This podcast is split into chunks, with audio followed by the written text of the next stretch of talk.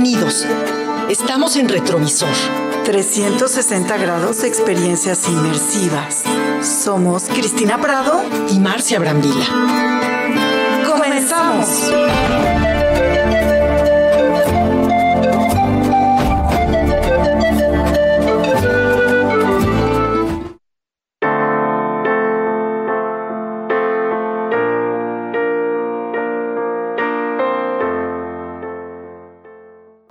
Tal? Muy buenas tardes, bienvenidas, bienvenidos. Hoy es 24 de febrero, justo el Día de la Bandera.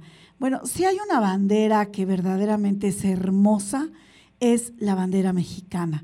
A mí siempre esta fecha me llena de orgullo porque reconozco que el, pues nuestro gran símbolo como mexicanos es por supuesto esta bandera maravillosa con el águila al centro. ¿Qué tal? Y bueno, pues le doy la bienvenida a Marcia, quien se encuentra cubriendo un evento especial fuera de la ciudad. ¿Qué tal, Marcia? Buenas tardes. Hola, Cristina. Hola a todos. ¿Cómo estamos? Estamos aquí en una locación bastante calientita, con bastante calor, muy a gusto. Qué pero bueno. con muchas ganas de transmitirles y de hablarles de cultura, esa cultura que está cerca de ustedes y que está cerca de nosotros. Pues muy bien. ¿Qué te parece, Cristina, si les empiezo a platicar de un museo, del Museo del Futuro, que está muy próximo a venir aquí a México? A ver, Marcia, cuéntanos. Fíjate, Cristina, estas exposiciones inmersivas se han hecho todavía más creativas. Es una exposición que, que nos alerta a los estímulos de los cinco sentidos y que tiene arte, diseño, creatividad. Y aquí lo que agregan es gastronomía y mixología. O sea, vamos a comer y a tomar algo rico. Esta es una experiencia que además lo más padre de todo es que los espacios les dan nuevas estructuras o nuevas formas narrativas. Espacios que están creados para contarnos cosas por sí solos. Y en este caso son cuatro salas que están conectadas por un jardín. Y hay, por ejemplo, coctelería de autor y gastronomía. Entonces, para que se emocionen, les voy a contar de una de las salas lo que tiene. Se llama Ouch, es poética y es una obra de luz generada por la inteligencia artificial de una máquina. Es- esa es una, una por ejemplo. Eh, todo esto va a suceder en el antiguo Hotel Reforma, en París número 32, en la Tabacalera. Y esto va a estar a partir del 7 de abril, pero ya están vendiendo los boletos. La Qué bueno. ¿Y cuál es el de- costo de la cuál es el costo del boleto, Marcia? El costo por persona son 300 pesos. Entonces, aquí el tema es que nos metemos a una página que se llama CyberUp y aquí podemos eh, conseguirlos, hasta tienen una app y es un costo por persona. La experiencia nos dura como una hora, en la Oh, cual mm. primero, dime, Sí, te escuchamos, te escuchamos, Marcia. sí, claro, primero vemos la experiencia en las salas, la experiencia de luz, que es lo que le calculan como una hora, y después pasamos al área de gastronomía y de mixología, a probar estos cócteles de autor y la gastronomía exquisita. Entonces, ¿cómo ves, Cristina? No, bueno, se antoja muchísimo, Marcia. Oye, ¿por qué no deletreas el sitio donde pueden eh, adquirir los boletos? Claro, mira, eh, se llama Fiber, 3 F de foco, E, B de vaca, E, R, punto, UP, Fiberup. Ciber.op. Pues muy En bien. esta- sí, en esta app además pueden encontrar muchas, muchas experiencias, muchos boletos que pueden ser atractivos para ustedes. Buenísimo, pues ya escucharon a Marcia con esta gran recomendación. Y bueno, yo creo que la verdad, ya saben que la Ciudad de México, pues tiene toda esta serie de cosas maravillosas que pueden funcionar. Y bueno, pues con esto arrancamos el programa y nos vamos a comerciales. Hola, soy la doctora Diane Pérez y te quiero invitar a sentirte bien, tener energía y estar con buen ánimo para tus actividades diarias.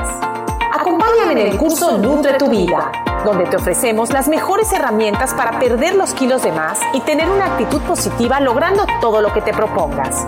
Inscríbete ahora en www.nutratuvida.teachler.com.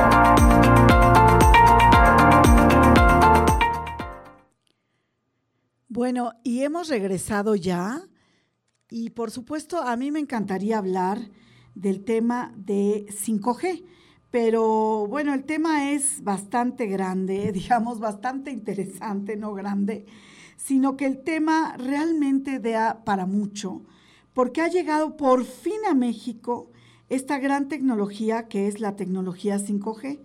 Nos hemos tardado muchísimo como país en poder eh, digamos, introducir el Internet nuestro a la tecnología 5G. Y eso debe ser seguramente porque, bueno, ha habido prioridades en el gobierno federal que han pedido que, bueno, por el momento, eh, hasta que tenga casi toda la población conectividad, sería interesante que se estrenara esta red 5G, que de entrada va a arrancar en 18 ciudades. Y será la primera red comercial y de alcance nacional en México. Obviamente será operada por, se imaginan, pues la gran, gran firma de celulares. Y esto sucede a partir del próximo lunes 28 de febrero en 18 ciudades de la República. Y vamos a superar el 5G en 48 millones de personas lo que representa el 60% del PIB mexicano. Eso es una, bueno, es una gran noticia de verdad, porque la verdad esta red tiene muchísimas cualidades. ¿Qué va a tener? Bueno, pues un ancho de banda maravilloso que va a permitir que tengamos ciertas eh, cualidades tecnológicas como la inteligencia artificial, la industria 4.0 que hoy está tan de moda, que integra pues eh, la realidad aumentada, mejorar los procesos productivos de cualquier device o en específico un smartphone o un teléfono celular, como le quieran ustedes eh, renombrar, y hacer posible que la telemedicina y la educación a distancia sean más una realidad. Se van a poder combinar y esto es muy interesante. Así que ese día, el 28 de febrero, será un día de orgullo para México por el liderazgo que tendrá el hecho de que vamos a eh, tener justamente esta gran, gran, digamos, red de vanguardia que nos va a permitir, por supuesto, entrar a un mundo nuevo, a un mundo distinto, a un mundo tecnológico súper avanzado. Y la verdad, de tener ya eh, digamos que smartphones eh, con esta aplicación a, 5G va a ser maravilloso. Entonces, eh, bueno, yo quisiera, la verdad, que ustedes mm, pues experimenten, traten verdaderamente de o intenten cambiar su celular a un celular 5G y bueno, obviamente costará más de lo que suele eh, costar un teléfono 5G, pero bueno, ¿qué te parece, Marcia, entrar a la tecnología 5G? Ay, me gusta, me gusta que cada día estamos conectados de una manera además bien distinta, porque mira, la, la distancia física la acerca todo esto que es la tecnología y más con estos avances que estás comentando de la 5G. Sí, por supuesto, y no solo eso, sino que además la latencia. O sea, a veces tú tratas de bajar un archivo en tu device y la verdad el archivo tarda muchísimo. Ahora la latencia se reduce casi por completo y vas a poder eh, bajar películas en cuestión de segundos, eh, mensajes, eh, y obviamente abrir tu correo y tener la experiencia, eh, pues ahora sí que radicalmente con una velocidad impactante. Bueno, Marcia, ¿tú tienes por ahí algo que quieres platicar los amigos de Monet? Ay, sí, ya ves que siempre, siempre em, disfruto muchísimo el teatro. En esta ocasión es una obra que se llama El Charco Inútil, a la cual tuvimos el gusto de asistir si te, si te acuerdas, una obra muy padre. Sí, sí. Mira, la obra El Charco Inútil, em, Mariana Garza, David Evia y Alberto Estrella. Y no quiero, pues, por supuesto, espolear en ningún momento, pero fíjate que quiero decirles que esto es un thriller psicológico. Este es un thriller en el cual em, empieza la historia y la verdad la historia se desarrolla con dos ubicaciones. Una, el parque, que además el parque es muy curioso porque tiene una banca que eh, pues, con móvil, móvil. motores, con estos motores de los escenarios cambia de lugar. Entonces, la obra sucede en el parque, en el encuentro de dos personas en un parque, y atrás vemos a una mujer, una mujer que perdió un hijo. Y, y la historia es de tres personajes que interactúan y cómo se va desarrollando estas historias paralelas en las cuales hay momentos en los cuales no sabemos si, si está sucediendo en realidad lo que estamos viendo o es obra de nuestra imaginación. Entonces, me gustaría que escucháramos a Mariana Garza hablando Mariana Garza, qué maravilla. a ver si con esto nos entusiasmamos. Sí, por supuesto. Vamos al audio de Mariana Garza. está abierta totalmente la, la posibilidad. Eh, lo que nosotros acordamos con Ruby, que es la visión que ella tiene, que eh, Ruby Taglia, nuestra directora, es que eh, Irene es quien decide, a partir de que obviamente no está logrando superar, despegarse de su hijo, y como en el texto lo menciona, está medicada, igual que, lo menciona Oscar.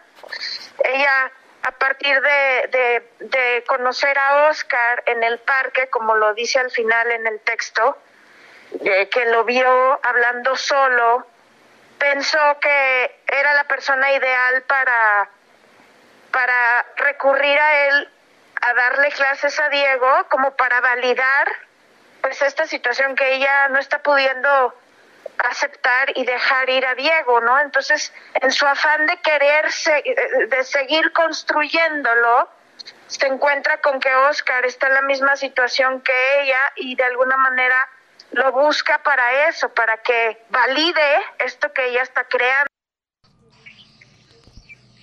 Así es, bueno, pues acabamos de escuchar Acabamos de escuchar a Mariana Garza. ¿Qué te parece, Marcia? Qué, qué curioso lo que dice Cristina, que tú y yo tuvimos la oportunidad de, vivirlo. Y ella lo comenta, cómo hay personas que se elaboran su propia realidad para evadir la existente que les parece terrible por alguna situación trágica que tienen y, se les hace más fácil evadirlo y viven así Qué, qué, complicado, ¿no te parece? Sí, la verdad a mí la obra me pareció em, quizá un poco más psicológica que un thriller. Me pareció que tiene que ver con el tema de los duelos no superados. Y creo que además eh, el conjunto de estos tres grandes actores funciona muy bien.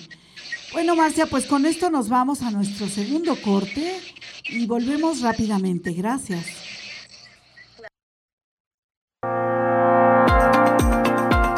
Hola, soy la doctora Diane Pérez y te quiero invitar a sentirte bien, tener energía y estar con buen ánimo para tus actividades diarias. Acompáñame en el curso Nutre tu Vida, donde te ofrecemos las mejores herramientas para perder los kilos de más y tener una actitud positiva logrando todo lo que te propongas. Inscríbete ahora en www.nutretuvida.teachler.com.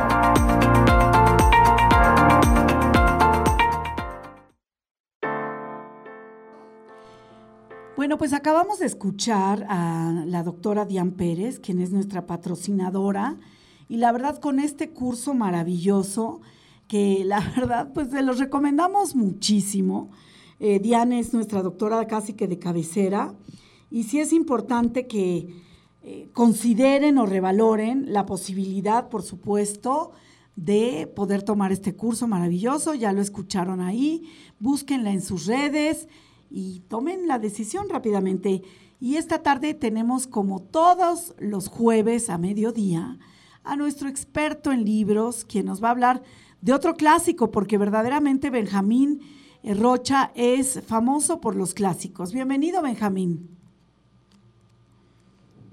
Hola, Benjamín, ¿te escuchamos? Hola. Eh, te estamos escuchando, sí, perfectamente. Cuéntanos. Perfecto. ¿Qué tal, Cristina? Mucho gusto en saludarlas otra vez para hablar de libros y hoy vamos a hablar de alguien que a mí me parece excepcional. Se trata de Albert Camus. Que en sus 46 años de vida logró consolidar una obra maravillosa, incluido el premio Nobel en 1957, tres años antes de su muerte trágica en un accidente automovilístico.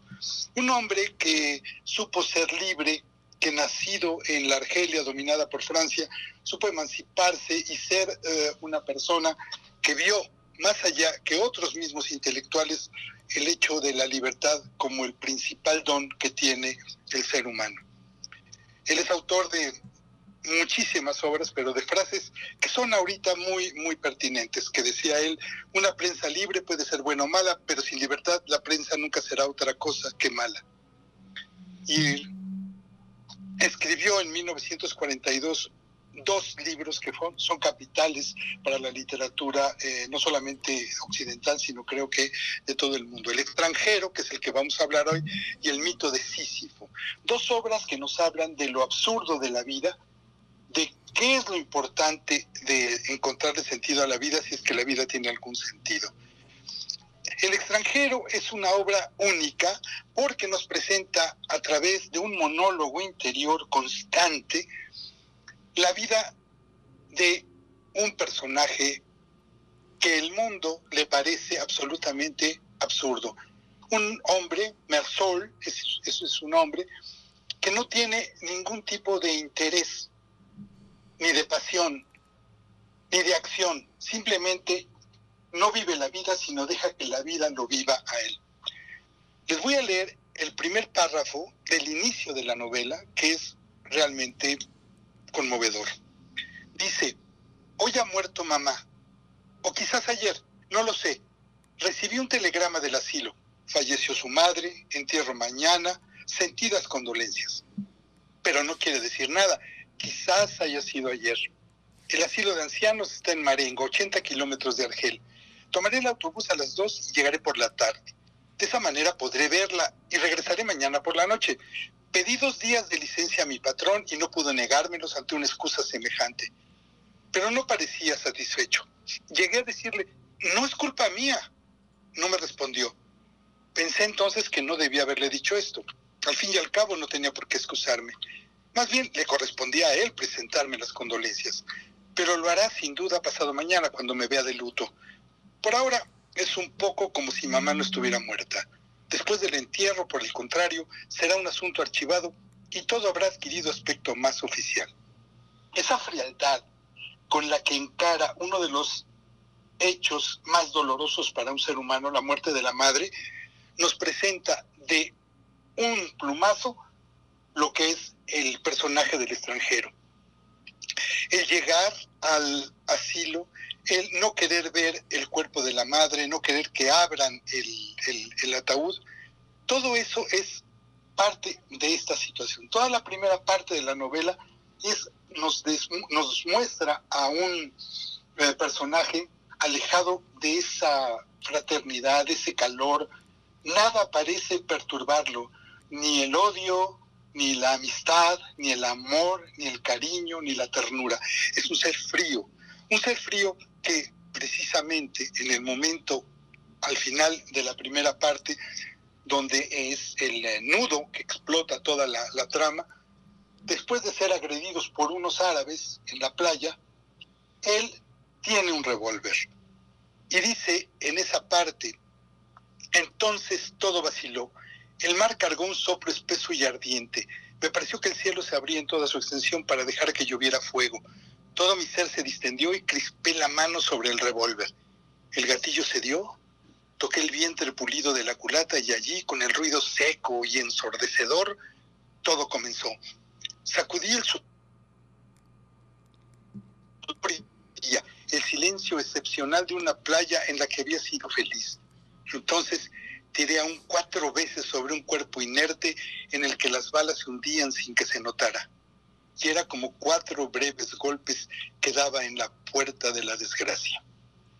Ese hecho marca el final de la primera parte de la novela y comienza ya eh, la debacle de este personaje Y toda la segunda parte, la mitad del libro, es una reflexión sobre la vida, la muerte, el derecho a asesinar, el derecho a perdonar el asesinato. ¿Qué significa Dios en, los hechos de bondad? ¿Para qué el deseo de tener una vida posterior a esta? ¿Qué tan diferente es el deseo de trascender que el deseo de ser olvidado? Todas estas reflexiones son profundamente hermosas y son una de las muestras de lo que se sentía en Europa en los años de la posguerra. Así es. Es un libro que les recomiendo muchísimo, pero es un libro estremecedor por la frialdad, pero también por las preguntas de hechos capitales de la vida humana que nos presenta. Sí, porque además eh, Camus pertenece a todo este movimiento existencialista que, como tú bien señalas, en este periodo histórico de Europa, pues eh, fungía como una sombra que atravesaba la ideología y penetraba, pues ahora sí que en el pensamiento de los intelectuales y de los propios habitantes, ¿no? O sea, todo el tema del existencialismo, porque tiene que ver también con la pérdida, con las guerras, que nosotros realmente no hemos vivido, ¿no? Y que ellos vivieron muy de cerca la muerte y el concepto de la muerte, ¿no es así, Benjamín? viendo, creo que es una lectura muy pertinente. Así es. Bueno, pues aquí la recomendación de Benjamín. Muchísimas gracias por habernos acompañado y nos vemos dentro de ocho días, querido Benja. Nos vemos dentro de ocho días. Un abrazo. Un abrazo, hasta luego. Bueno, aquí la recomendación de Benjamín Rocha, quien es nuestro experto, por supuesto, en... Em, en libros, en todo lo que tiene que ver estas grandiosas antologías que existen sobre el tema, digamos, de la literatura, de los clásicos, en fin. Eh, pero creo que ahora que, digo, lamentablemente ayer medio que, pues, estalló la guerra o dicen que estalló la guerra o estamos en un momento eh, cumbre, digamos, de una posible tragedia a nivel mundial, será interesante también lo que dan las letras en este periodo histórico que estamos viviendo. Qué curioso que nos toque una pandemia, pero también nos toque vivir lo que ayer a las 8.45 de la tarde en la Ciudad de México, hora de la Ciudad de México, vivimos. Pero bueno, no nos metamos en tragedias, esperemos que la guerra tome otro carisma y mejor vamos a hablar de un homenaje muy importante de una película que es un clásico, que está cumpliendo 50 años, que no es cosa fácil, eh, que se sigue viendo por las distintas generaciones y por supuesto tenemos a nuestro súper, eh, digamos, crítico de cabecera desde Los Ángeles, Bienvenido, querido Mario Sekeli, ¿cómo estás? ¿Qué tal, Cristina? ¿Cómo estás? Me encantó cómo dijiste lo de los cumplir 50 años, no es nada fácil, porque todos los que hemos cruzado esa línea sabemos lo que es eso. Yo sé que en la mesa no pasa eso, pero bueno, a mí ya me pasó. Y este y la verdad es de que si te pones a ver que es medio siglo, y no lo, no lo digo yo en el sentido de deprimirnos ahorita, sino de celebrar que podamos seguir estando hablando de una película que ahora sí que hace 50 años se estrenó y que algo ha de tener para que la sigamos hablando y comentando. Y creo, Chris, no vas a dejar mentir que el padrino, exactamente, el padrino de Francis Ford Coppola, estrenado en marzo de 1972, pues no hay mucha explicación en un inicio. De alguna manera todo el mundo ha escuchado y no es desde las frases célebres de la película, la ha visto o incluso escuchado la música de Carmín Coppola o de Nino Rota, ¿no, Cris? Sí, totalmente. Oye, porque además, bueno, la historia lo dice muy bien. Coppola fue a buscar a Nino Rota Italia para que le hiciera justamente las partituras de la película. Pero dinos, ¿por qué es tan, por qué es tan importante? No solamente porque está basado en, un, en una novela, ¿no? Que es realmente ya un clásico de las letras de Mario Puzo. Pero dinos, ¿por qué realmente se considera esta trilogía, que además, a diferencia quizá de otras eh, grandes películas que tienen precuelas y secuelas, El Padrino logró mantener sus secuelas con el mismo nivel de producción. Eh, ¿Por qué es tan relevante esta película? ¿Y por qué este festejo, no? De bombo y platillo. Cuéntanos. Claro. Bueno, mira, la verdad, Cris, es que lo, hablar del padrino es hablar de diferentes temas relacionados al, al, mundo cinematográfico, ¿no? Primero su factura. Estamos hablando que en el 72 muchos de los grandes estudios aquí en Hollywood, donde te estoy marcando, ya habían sido vendidos a corporaciones o sus fundadores dueños ya habían muerto o se habían retirado.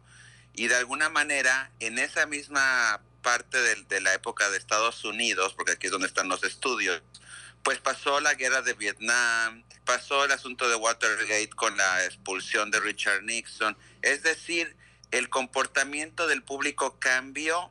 La película que era más taquillera de todos los tiempos hasta el 72 era La novicia rebelde. Y tú me vas a decir si tú crees que la audiencia del 72 iba a estar fascinada con los temas, pues hay que decirlo, hermosos y optimistas de la novicia rebelde que cantan sobre sobre las, las, montañas ahí de Austria, pero que ya no eran correspondientes a lo que te estoy contando. Entonces el padrino llega en un momento en que se está cuestionando el mismo capitalismo en Estados Unidos, con esta novela, como bien dices, de Mario Puzo, habla sobre la corrupción dentro del sistema, que ya lo habían vivido con lo de Watergate, incluso con lo mismo de Vietnam, eh, y habla también sobre el tema, pues, migrante, que siempre ha estado en Estados Unidos, especialmente en esa época, pues Nueva York era la cuna de todos estos eh, generaciones migrantes que, que, que, también estaban forjando el nuevo América, ¿no? Así y por eso es. la película empieza con esta frase, ¿no? I believe in America. Y bueno, sin extenderme, eh, la novela y de, de, Mario Puzo combinado con un Coppola de familia italiana, y aquí viene ya la parte de cine de autor, en donde el cineasta vuelca toda su fascinación por su propia familia Coppola, uh -huh. incluso invita a su padre Carmín Coppola a componer parte de la música y trae a Talia Shire, su hermana, que es en realidad Coppola, eh, a hacer el personaje de Connie. Comienza con esta boda maravillosa, que para ti y para mí, no importa qué parte del mundo sea, eres parte de esa familia y esa es parte aspiracional también, ¿no? Uh -huh. La factura, la, el lenguaje cinematográfico que trae Coppola, pues es un graduado de la Universidad de, de California, Los Ángeles, UCLA.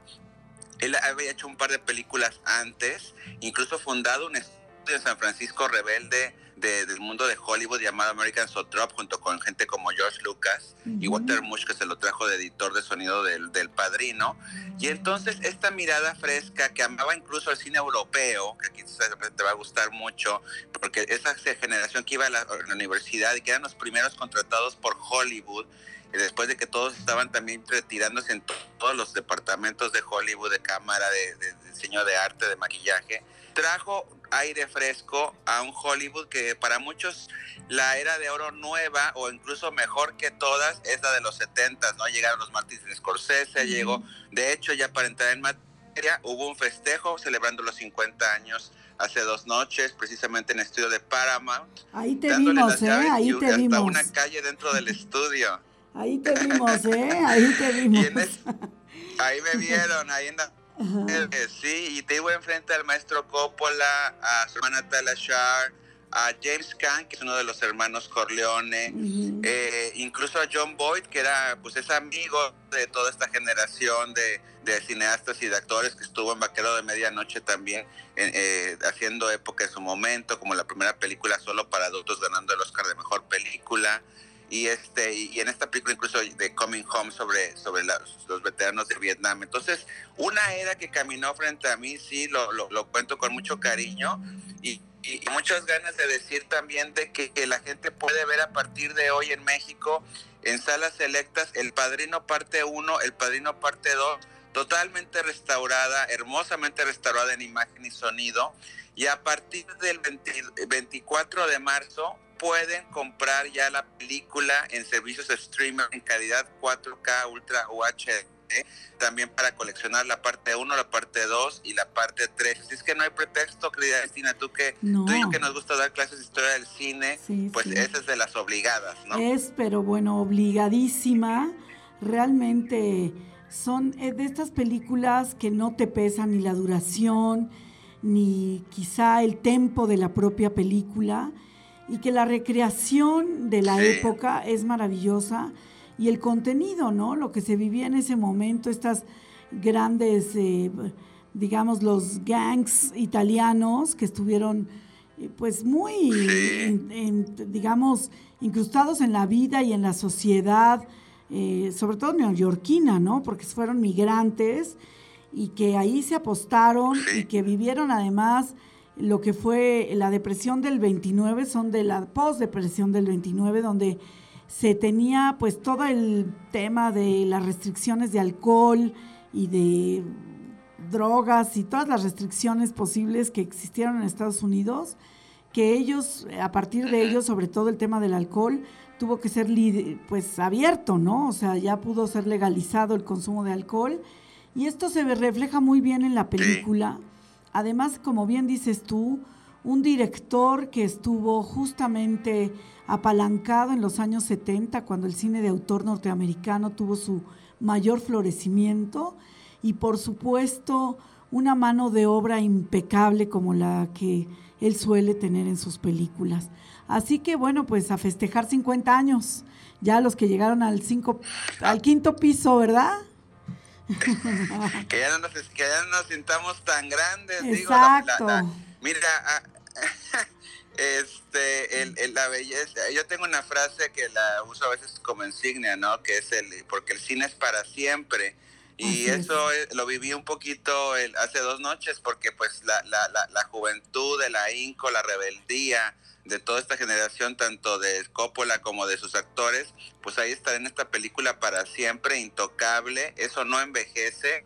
y también lo digo con un sentido de cariño y de veneración, tampoco los corazones de estas personas envejecen. Platicar con ellos, aunque ya Coppola tiene casi 83 años, eh, pues es hablar con un joven cineasta que quiere seguir trascendiendo y haciendo lo que más le gusta, que es cine y también pues su viñito, ¿no? A ver si un día nos invita a su viñedo, Cristina. Ay, hay que ir, hay que ir al viñedo de los Coppola. Pues muy bien, querido Sekeli, te mando un abrazo desde México y con los mejores deseos como siempre. Gracias, Cristina, a ti y a todo el mundo. si quieren seguirme en Twitter, por favor, en arroba Mario Cinema y en Twitter. Sí, gracias. Sí, en arroba Mario Cinema en Twitter, ahí estamos. Perfecto. Un abrazo, Y también escúchenlo en Spotify, en Retrovisor 360 grados. Mario Sekeli, verdaderamente un extraordinario crítico, yo lo conozco desde hace años, y chapó. Y con esto nos vamos a un comercial.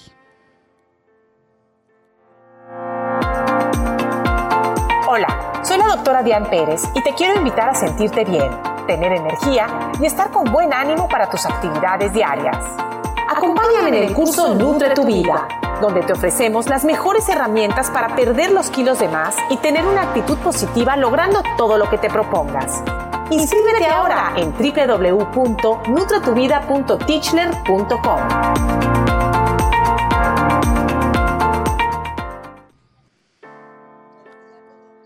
No. No me sigue. Hola. Bueno, estamos aquí, Marcia, de nuevo, ya regresamos. Estamos en Retrovisor 360. Bienvenidos, como siempre, a escucharnos. Y por supuesto, continuamos aquí platicando, Marcia, pues después de esta eh, gran lección de cine que nos ha dado Mario Sekeli, cuéntanos. Ay, Cristina, pues este, vamos a dar otro giro, porque ya ves que este programa nos gusta que demos giros y giros todo el tiempo. Y fíjate que descubrí, bueno, no descubrí, más bien encontré algo interesante y se llama la Casa de las Brujas. ¿Conoces la Casa de las Brujas ahí en Plaza Río de Janeiro? Por supuesto que la conozco y la conozco por dentro, pero tú cuéntanos. Es una, me parece una leyenda interesante. E, este, y el asunto es que además todo lo que voy a decir lo pueden ir a constatar, claro, no pueden entrar, pero la pueden ver por fuera. Si la ves de perfil, vas a ver el rostro de una bruja de la construcción. Y ahí resulta que esta construcción es de 1908, la mandó a hacer Porfirio Díaz, y ahí vivió una curandera que todo...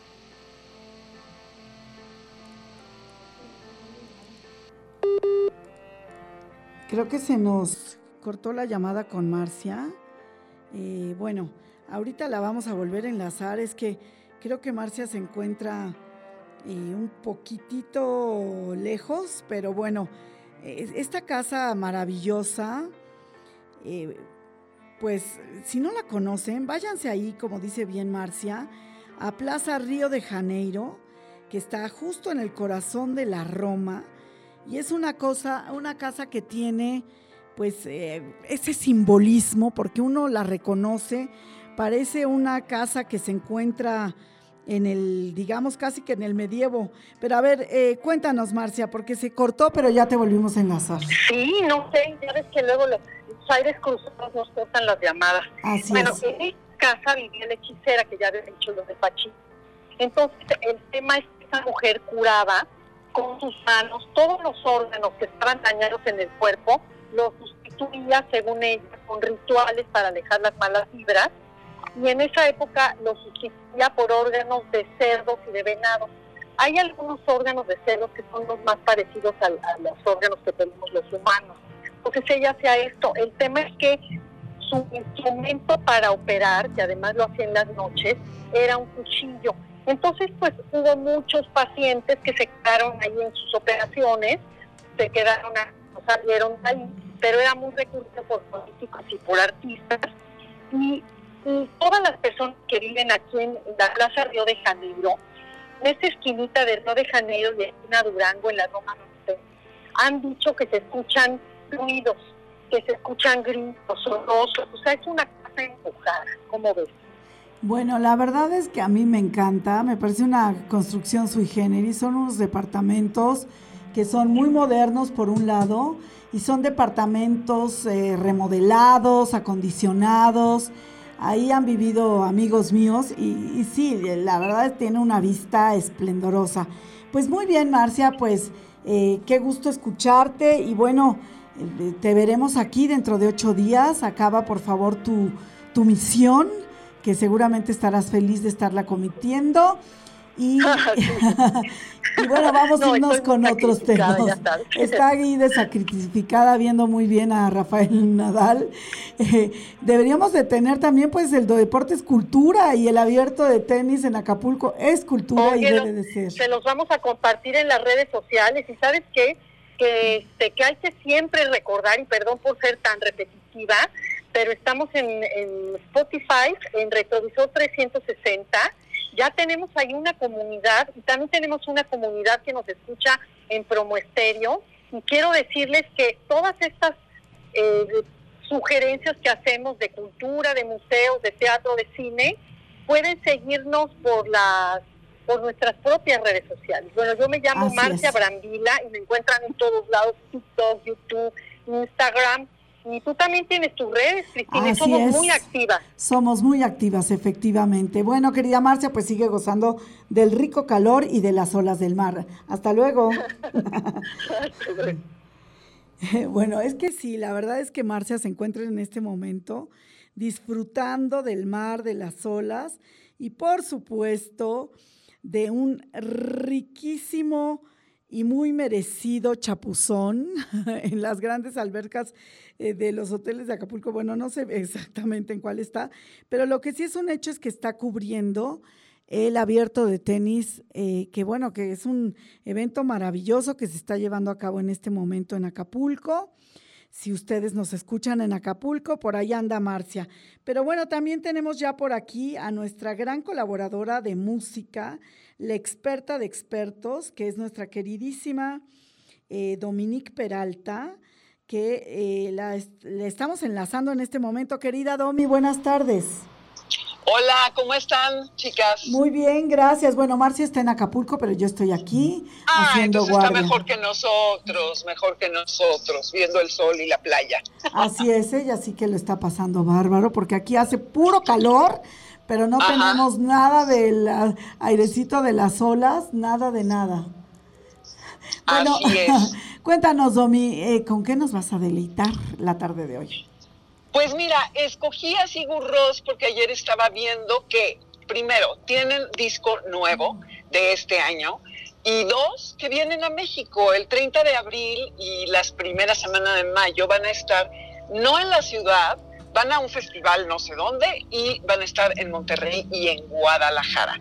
Entonces, es para las personas que tienen un gusto por la música melancólica, por la música nostálgica, es perfecto. Ya eh, dirán como tú cuando te mandé el nombre, ¿qué, qué, qué es eso? Sí, nunca bueno, había escuchado, ¿eh? La verdad. Sí, no, uy, de lo que te has perdido. Pero lo estoy escuchando, lo estamos escuchando aquí en el Retrovisor.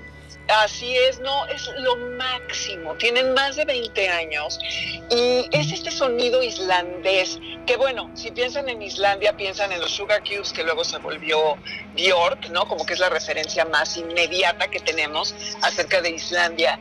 Y aunque Sigur Rós se va más hacia el lado melancólico y nostálgico, como les decía hace un momento, no obstante, eh, Bjork, que diga Sigur Rós, eh, y ambos, y Bjork, capturan este, estos como paisajes sonoros, que yo no he ido a Islandia, no sé si tú has ido, Cristina, pero eh, lo que yo he visto en documentales y vi uno de Bjork en donde camina a través, a través de los geysers o geysers, ¿cómo se dice? Sí, los geysers.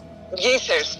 Eh, y, ya sabes, son estas planicies inmensas, grises. Pues el fin del mundo. Eh, sí, exactamente. Entonces, pues así es un poco eh, la sensación que me da esta música, eh, desoladora, pero al mismo tiempo conmovedora y que tiene este toque, porque has de saber que en, en Islandia se piensa que las hadas y los duendes y los elfos no son una cuestión de los cuentos de hadas, sino que son una parte del folclore y de la vida cotidiana que te visitan, como hay esta tradición en Yucatán, como los aluches, ¿no? Que son estos seres que te hacen travesuras y ya sabes, te dicen, ay, es que no encuentro mi cartera. Seguro fue una luz. Bueno, hazte cuenta que así, pero en tema habitas y duendes y elfos y todo lo que tú me digas. Y entonces eh, tienen esta mitología infantil que es muy presente y que no nos ponemos nadie a traducir las letras de, los artistas islandeses que cantan, e interpretan en islandés. Bueno, yo no, pero alguna vez leí eh, que un cuate se había decepcionado profundamente eh, de una de las canciones porque hablaba de un duende que, él estaba abajo de sus cobijas porque había un duende que lo estaba espiando, ¿no? Entonces hay como esta magia y estos sonidos etéreos que, son tan característicos de este lugar, muy melodioso. Y es cuando uno se da cuenta que en realidad el lenguaje de la música es universal, porque pues no tienes que saber qué es lo que está diciendo quien está interpretando una pieza, porque el chiste es que te llegue pues, a la fibra más sensible y de allí, pues real, lo que quieras. Entonces ahora el eh, el disco que lanzaron no tiene título, ya están como Prince, de eh, Artist eh, with No Name, y le pusieron dos paréntesis y dentro de los paréntesis no hay nada. Igual las canciones tienen unos títulos así como Muerte o El Principio o no sé qué, em, que, que, acaban de lanzar y que es un intento por que, que no haya un... que cada persona haga su propio soundtrack de esta, de esta pieza musical, de este disco y de este concepto, podríamos decir, en donde los fans pueden, eh, incluso creo, no he visto el librito, que el librito del, del CD, si es que se consigue, está en blanco para que cada quien escriba lo que estas piezas les evoque. Entonces, em, es bueno, eh, Sigur Ross de verdad se los recomiendo muchísimo porque eh, proviene de, este mundo tan diferente al nuestro y que nuestros oídos debieran de empaparse de sonidos que son esplendorosos, espectrales, eh, melancólicos y, bueno, definitivamente de, otros mundos para que ampliemos nuestro gusto musical. De hecho, ya ellos vinieron a México, yo los vi en el auditorio y ah, en los conciertos. ¿Hace cuánto, ¿Hace cuánto? Ah, ya hace tres o cuatro años, ¿eh? Este, más o menos. Son impresionantes. Y eh, hay otro que es este Olafur, ay, no me acuerdo cómo se todo el nombre completo, que viene ya también, creo que es en abril y mayo. Así que si ustedes anden, andan en, en la curiosidad por estos sonidos, pues, pues búsquenlo porque vale la pena Eh, esto puede acompañar muy bien los sueños como un trance de soledad, como eh, amenizar y crear ambientes. Eh, es una estética muy esotérica que pues de estos mundos que no son tan diferentes y que bueno, definitivamente la mira, la mira, la música es un lenguaje que no necesita de palabras, que las trasciende porque expresa lo que justamente las palabras no pueden hacer. Y Sigur Ross y todos sus compadres son perfecta muestra, perfecta muestra de esto, desde Islandia para ustedes. Ay, qué maravilla. Pues la verdad es un país que hoy se ha puesto de moda, incluso hasta para ir de luna de miel. Ah, mira. Sí, es que como que, mira, yo creo que tanto tsunami, tanto susto en Indonesia, en todas las islas Galápagos que se aproximan, pues ya les quitó como el ánimo a mucha de la gente que iba justamente ahí a su luna de miel. Y ahora pues la idea es ir a ver la, pues todo lo que es la, mm, la aurora boreal, que pues es en Islandia donde se ve. Ahora, lo que sí debe ser muy depresivo, porque imagínate casi, pues casi todo el año viven de noche, ¿no? Tienen pocos momentos en donde llega la luz. Entonces sí debe ser difícil verdaderamente incluso cohabitar en Islandia. Pero a quienes conozco que han ido dicen que es una experiencia fantástica, es muy distinto desde la comida, el frío dicen que es terrible, yo que soy malísima para el frío, no sé si me animaría, Domi, pero sí siento que una cultura que se diga que prospera en ese hábitat, pues debe ser totalmente distinta a nosotros que ahorita estamos como a 28 grados, ¿no? Y que, y que además el sol está todo lo que da. Entonces, en pleno febrero, en nuestro invierno, además de todo. Pero bueno, pues Domi, avísanos cuando sea este concierto y vamos, ¿no? Nos daría mucho gusto ir juntas. Claro, estará increíble. Va que va, mi querida Cristina. Abrazos y saludos a todo tu auditorio. Igualmente escuchen a Dominique, ya saben, en Spotify, en Retrovisor 360 grados y en sus redes. Y bueno, pues vámonos a lo que sigue, porque siempre tenemos cosas de qué hablar y ya casi estamos terminando realmente el, el programa. Y lo que siempre, como dice Marcia, lo que más nos gusta es recomendarles por supuesto, eh, ir a los museos, que vayan a los cines, que vayan al teatro también, porque el teatro está presentando una oferta muy interesante, obras que van desde lo muy comercial como Aladdin, que está en el Teatro Telmex, que pues, no, bueno, es el teatro más bien que está ahí en Carso, hasta obras que, que se presentan en la teatrería, en el Foro Shakespeare, que son de otro aliento, un teatro más experimental, que busca justamente a estos nuevos realizadores y donde están surgiendo además, por supuesto que nuevos elencos, nuevos actores y mujeres y hombres, por supuesto, que son quienes están sembrando esta semilla para la nueva generación teatral en nuestro país. Y del cine, ¿qué les digo yo? Yo sé que hay todo un apogeo por ver películas en los streamers, como diría mi querido Mario Sekeli, pero en realidad el cine solo se vive en el cine. Es una experiencia única y creo que es momento de apoyar a todas las salas de cine. Yo que cohabito en una, pues sí les pediría que nos visiten, porque los cines realmente pues tienen todo este acogimiento que no te lo da un, una pantalla, aunque tengas una gran pantalla LED o una pantalla programable, inmensa, eh, con píxeles que corren, van, suben de una forma estrepitosa, sino que en realidad el cine te permite que la luz venga detrás de ti y se proyecte hacia el frente. Y eso es una luz que no es invasiva y entonces por eso es que el cine te puede acoger perfectamente. Y la verdad es que en el caso de la televisión, pues siempre la luz frontal puede hasta lastimar y además la gente se distrae. En fin, bueno, no quiero ser así como la gran consejera, pero sí me gustaría que tomaran en cuenta estos comentarios para eh, decidir qué consumo cultural harán. Y con esto me despido, despido a nombre de Marcia Brambila y del mío propio, Cristina Prado, y le agradezco a Esther y a nuestra acompañante productora por habernos podido hacer posible este programa del 24 de febrero. Un abrazo enorme, nos vemos dentro de ocho días.